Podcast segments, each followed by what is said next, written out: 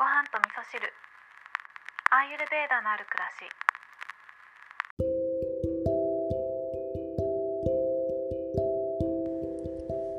こんにちは。アーユルベーダアドバイザーの土井京子です。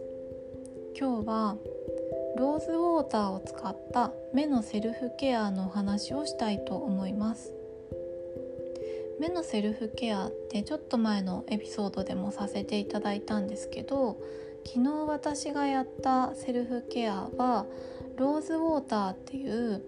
バラの花びらを蒸留して作った化粧水があるんですけどね私はいつもネットで買ってるんですけど保存料とかあの添加物が何も入ってないものを買ってるので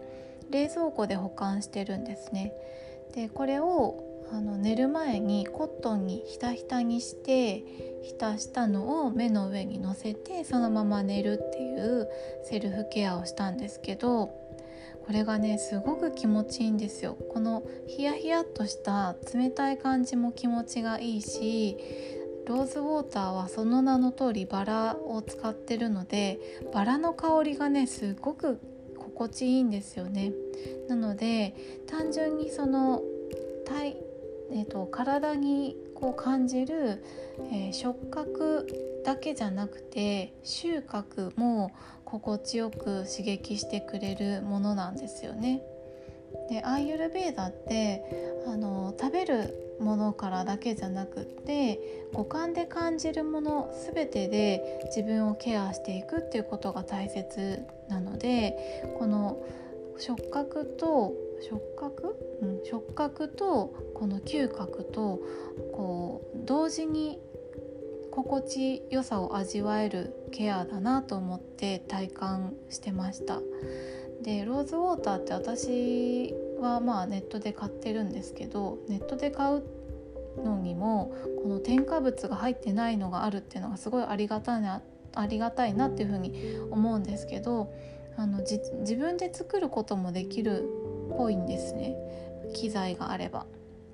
なんかあの理科の実験とかで使うようなビーカーみたいなセットがあるんですね蒸留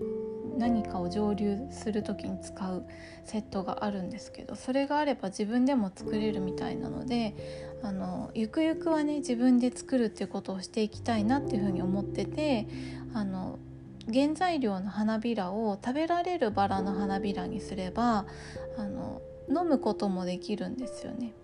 なのでちょっといつかチャレンジしてみようかなっていうふうに思ってます。ということで今日は、えー、ローズウォーターを使った目のセルフケアのお話をさせていただいたんですけどあの目っていうのは火のエネルギーであるピッタっていうエネルギーのお気に入りの場所でもあるのでこれからね夏に向けてあの熱がどんどん溜まってきやすいと思うのでこのセルフケアはおすすめだなと思って今日お話しさせていただきました。